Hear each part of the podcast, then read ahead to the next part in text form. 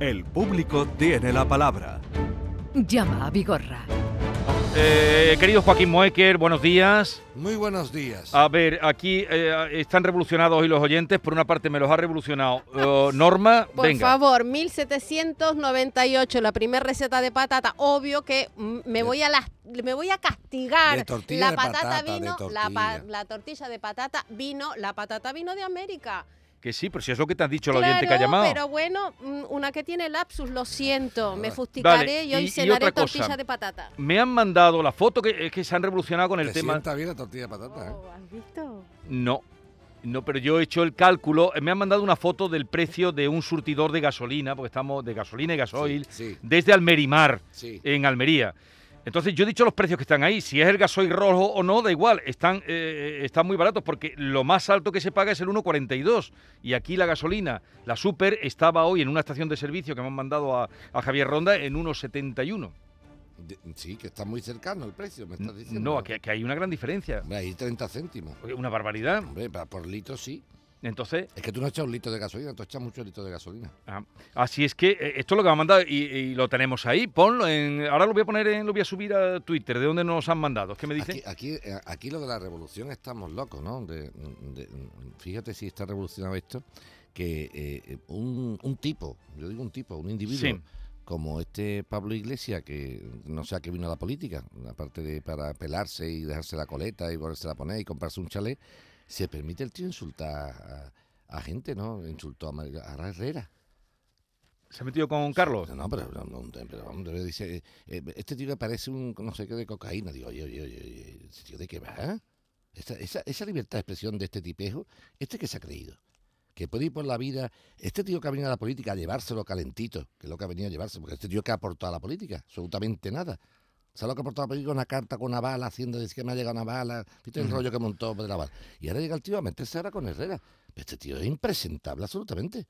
Pero impresentable. Lo que pasa es que no merece la pena ni echarle Mm. ni cinco Y minutos anda de con tiempo. Mariló, lo que, lo que No, hizo con no, nuestra no, compañera. cinco- yo que creo que Mariló este tío monta estos pollos para que le echen cuenta. No, no, mira, lo que hay que hacer es decirle, mira, eres un, eres un tipo un poco impresentable. Bueno, vamos al lío que hoy tenemos por aquí eh, asuntos de interés y creo que alguna alegría. A ver, que tengo por aquí para empezar con el tema de Enrique, eh, que nos llamaba desde Sevilla con este problema. Mi hijo se ha ido a estudiar este año a Granada, somos de Sevilla, se ha ido a estudiar a Granada con, una CICUE, que es como una Erasmus, pero dentro de España. Entonces, pues ha, solicitado, eh, bueno, tenía un, un, un, un alquiler y, y mandó un- una transferencia al dueño del alquiler. Y resulta que se equivocó y la transferencia la puso a nombre de la cuenta donde él juega normalmente al pádel, que es de Diputación. Esto fue el 24 de agosto. El 27 de septiembre, el 7 de septiembre ya reclamamos nosotros al banco. Entonces el banco nos dijeron que ya le reclamaban ellos a, a la Caixa y que la Caixa se lo reclamaría a Diputación. Viendo que esto no surgía efecto, se puso después una reclamación eh, a, a- Diputación directamente vía Internet y viendo que no, pues estamos a, la última que se hizo fue el 27 de diciembre y, y seguimos sin los 800 euros desde el 24 de agosto. Esto fue justamente el viernes pasado. Enrique con el, eh, la transferencia equivocada y llevaban dándole vueltas desde el 24 de agosto. Enrique, buenos días. Buenos días. A ver, ¿qué ha pasado? Pues nada, que el viernes me dijo Joaquín Moekel que me pasara directamente por una oficina de diputación. Efectivamente, me presenté allí, hubo una señorita que me atendió estupendamente, también hay que decirlo, y ya tengo el dinero. Ya tengo el dinero, el mismo... ¿Cuándo me lo ingresaron? ¿Estás oyendo, Porque hay que ir Joaquín? al toro, hay que ir al toro. Es que no, el problema que tenía este oyente nuestro era el siguiente. La equivocación de él fue centrar el debate en el banco que había mandado la transferencia. Hmm. Y claro, un banco no puede mandar la transferencia. Lo dijimos aquel viernes y lo volvemos a decir hoy. Yo me alegro enormemente, primero, del piropo que le ha echado nuestro oyente a la funcionaria de la Diputación. que lo atendió. Que lo atendió. Por lo tanto, hay funcionarios públicos muy buenas personas, muy cualificados y trabajadores. Eso es importante. Abunda lo bueno, lo que pasa es que hacen más ruido los malos. segundo mensaje, segundo mensaje. Me alegré que no por una simple llamada, por una simple carta, se devuelva el dinero en 24 horas, porque si en 24 horas una diputación provincial devolviera el dinero por una llamada de Enrique, de Juan o de Manolo, sería un pitorreo, porque eso tiene que tener unos filtros de que diga, oiga, aquí hay un dinero, antes de devolverlo tendremos que verlo. Ahora bien, tampoco era merecedor de un tiempo excesivo, porque el control de ver que hay una transferencia errónea tampoco tiene que hacerle pasar el calvario que ha pasado a nuestro oyente de tres o cuatro meses esperando. Desde Por lo 24 de tanto, agosto. no tiene sentido. Pero el mensaje cuál es? Hay que ir a la génesis del problema. ¿Quién tiene mi dinero? La Diputación, allí que voy yo. Bueno, pues nos alegramos un montón, Enrique. Muchas gracias, equipo. Y dale caña, Vigorra. ¿Qué? Perd- Ah, el, el grito de guerra. Dale caña. Sí, sí, dale caña. La caña de España. Un abrazo, hasta luego, Enrique. Y luego, adiós. Y ese, ese mismo día entraba mm, ot- otro asunto, el caso de Carmen, que vamos a volver a escuchar. el día 17 de agosto, ¿vale? Nosotros hicimos la reserva de un piso, ¿vale? Hicimos el contrato de, de reserva eh, con una cuantía de 3.000 euros, abonamos 3.000 euros. Y estaba en vigor hasta el día 31 de agosto, ¿vale? Eh, firmado por, por ambas partes.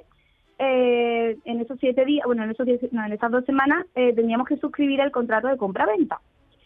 En, este contrato de, de- de reserva nos aparecía que la duración de, de, mm, o sea, que si no se suscribía el contrato de compra-venta en ese, en ese plazo, pues eh, la duración se prorrogaría tres meses más. Y así consecutivamente hasta que se realizase, o sea, hasta que nos llamaran para hacer lo que es el, el contrato. Nos llaman un, un 10 de diciembre más o menos y nos, eh, nos citan para un 17 de diciembre para la, la firma de- del contrato de compraventa. Y vamos a ver que, porque tú requeriste El documentación. reserva, sí. Eh, La tenemos a Carmen. Está, está escuchando Carmen. Buenos días, ¿qué tal? Carmen, Hola, buenos días. Ahora sí, a- ahora sí tengo el contrato que yo quería delante de mí menos. Ahora te, te- te digo, Carmen, vamos a ver. Esto se firma el 14 de agosto. Bien. El 31 de agosto, que era la fecha, no se firmó la compraventa, por lo que me dice. Exacto. Bien. Sigue entonces, se prorroga por tres meses, sería a septiembre, a octubre y a noviembre. ¿En noviembre estaba firmado el contrato de compraventa o te citaron para ello? Tampoco. Tampoco. Y ahora, ya una vez que terminó, a los 15 días de noviembre, que ya tú podías decirlo, dice, oiga usted, yo ya no quiero seguir. ¿Lo dijiste cómo? ¿Qué día lo dijiste tú que no querías seguir? Sí, el 17 de diciembre fue la- el día que nos eh, citaron para hacer lo que es eh, la reserva de, o sea, la reserva no, la firma del contrato de compraventa. Ya, pero Y un- una semanita antes así nos enviaron lo que es el borrador para que nosotros lo leyésemos. Sí, Cuando nosotros leemos el contrato y vemos que sabía eh, que no eran las fechas en las que verbalmente nos habían comunicado que iban a entregar los pisos, nosotros... eh, verbalmente, verbalmente. Sí, ellos verbalmente nos habían comunicado que en dos años nos iban a entregar lo que los pisos para el Ya. 2024. Ya. Claro, entonces cuando nosotros leímos el contrato de, contra- de compraventa, el borrador, vimos que eh, que la fecha era para para seis, o sea, era para 2025 porque eran seis meses prorrogables. Claro, eh, las obras iban a, com- a comenzar en agosto y como eh, en agosto no empezaron, nos dijeron que en octubre y después eh, en diciembre. Al final han empezado hace un par de semanas, vamos, prácticamente. Bien. Tú el contrato de compraventa no llegaste a firmarlo, ¿no? No, Vale. ese contrato no llega a firmar. Y lo que te dicen ellos es que los 3.000 euros no te los quieren devolver, ¿es correcto? Correcto. Sí. Vale. Nosotros mandamos un escrito y ellos nos eh, respondieron con el otro escrito. Bueno, yo el escrito de ellos no lo, no lo he visto el de la respuesta, he visto el tuyo, ¿eh? A ver si un momentito, dice, nos ponemos en contacto con usted con motivo de su escrito tal, tal, tal, un momentito. Eh, de informar que habiendo analizado su escrito, el resto de documentos vinculantes de la parte, conforme a el plazo de reserva, entró en vigor, nuevo plazo de duración automática, asimismo le fue comunicado a la plantilla había obtenido la licencia principal de obra, eh, se ha producido este y fuera de plazo para resultar... Vale, mira, te cuento. Vamos a, a centrar el debate, Carmen. Vale. El problema que tenemos aquí, y tu caso es muy interesante, muy interesante, es que en el documento de reserva, por eso yo lo quería, ya lo tengo, no te dice, te dice las condiciones de venta, en la finca que compras, todas estas cosas lo dice, pero efectivamente no te ponía el plazo de entrega. Por lo tanto, por escrito, Vigorra, cuando mi Carmen de mi alma da la reserva con su pareja, no pone el, el documento de reserva, ¿qué tiempo van a entregar el piso? Ya. Mi Carmen de mi alma le pregunta al gachó vendedor de piso. Oye, un momentito, ¿y esto qué tiempo lo va? No, esto lo damos en dos años. Esto no hay... Ah, vale, Mm. vale, vale. Pues mi Carmen se confía. Pero es aquí que cuando le van a meter el contrato original, que Carmen no tiene problema, porque efectivamente la señal se ha ido prorrogando, por Sí. tanto en plazo no hay problema. Dice, oye, un momento, estoy leyendo el contrato, esto, aquí hay un plazo de entrega que no es el que me dijeron a mí verbalmente. Como no hay forma de demostrarlo, a no ser que sea mediante unas testificales, pues eso no, yo no he dicho usted nunca eso, eso lo ha dicho usted, no, no hay mensajes, no hay nada. Entonces, ¿qué, ¿qué ha pasado? Que teóricamente Carmen se ha desistido del contrato fuera de plazo y entonces la, la señal la pierde. Con los documentos en la mano, Carmen no tiene nada que hacer. No puede hacer nada. No. Ahora bien, forzando la máquina, si demostrásemos que Carmen y su pareja han sido viciados en su consentimiento porque fueron informados verbalmente de un plazo de entrega que luego no se corresponde con el que tú me propones en la compraventa, Ya. entonces yo no es que me haya rajado de comprar la vivienda. Lo que tú me has engañado y me ha llevado a reservar una vivienda con un plazo de entrega que no es el que yo quería. Son dos cosas muy distintas, Vigorra. O sea. ¿Tú has firmado ese documento? Sí, pero con un consentimiento viciado, o al menos en parte, porque yo pensaba que estaba reservando una vivienda que iban a tardar dos años en dármela. Ahí sí. Si yo llego a saber que la vivienda tardan tres, cuatro, lo que sea, a lo mejor no la reservo. Pero bueno, Carmen, si tienes alguna duda. eh, Entonces, Carmen, el tema será el siguiente. Vamos a intentar hacer una cosita porque la verdad que me da mucho coraje. Este tipo de cosas me dan coraje porque Sí. ahí a Carmen sí. y, y ahora explicaremos. Ahí a Carmen le doy yo la razón. Me da coraje porque desde el punto de vista del papel lleva razón la promotora, pero sé perfectamente el, el estado de, de- de- de Carmen. Dice, oye, yo firmé esto, sí, sí, yo estoy conforme que lo firmé, no tengo ningún problema, pero es que a mí no me dijeron que iban a tardar tanto tiempo. Entonces, va- déjame que haga yo, voy a intentar hacer una gestión personal. Me he picado con esto. Te has picado. Sí, Vale. picado, sí. Pues ya te damos a ver qué nos puede contar Joaquín. ¿Vale, Carmen? Pues muchísimas gracias. Venga, Vale. si no sacamos todo por lo menos la mitad, ¿vale? Vale, pues te lo agradezco de verdad. Venga, vamos a darle. que de momento, pero, pero a ver, y, eh, Esto es muy importante. pero, no, pero no para la gente. La llamada de Carmen. Atención, La llamada de Carmen para la gente importante. cuando firme contratos de, de este Perfecto, tipo. perfecto. Venga. Sí, sí, lo has visto rápido, Vigorra. Mira, la gente cuando reservéis un, un tema para una vivienda o la compra de algo, se suele firmar un contrato de reserva. Es muy habitual esto, ¿no? Reservar para tal. Sí. Y se da un dinero que efectivamente una señal suele ser 3.000, 2.000, Sí. 5.000. Bien. Por favor, cuando vayáis a pagar la reserva, aparte de que os digan cuánto es el precio de la vivienda, qué características va a tener, qué, mm, o sea, qué dimensión, superficie, calidades, todas estas cosas, perfecto.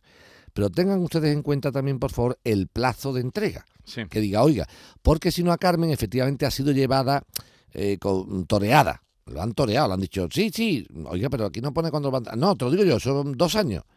Y ahora cuando llega el documento real dice, no, no, son tres y medio. Entonces, si Carmen llega a saber, Vigorra, que es lo que me da coraje, Carmen ha firmado o ha reservado una vivienda con un consentimiento viciado.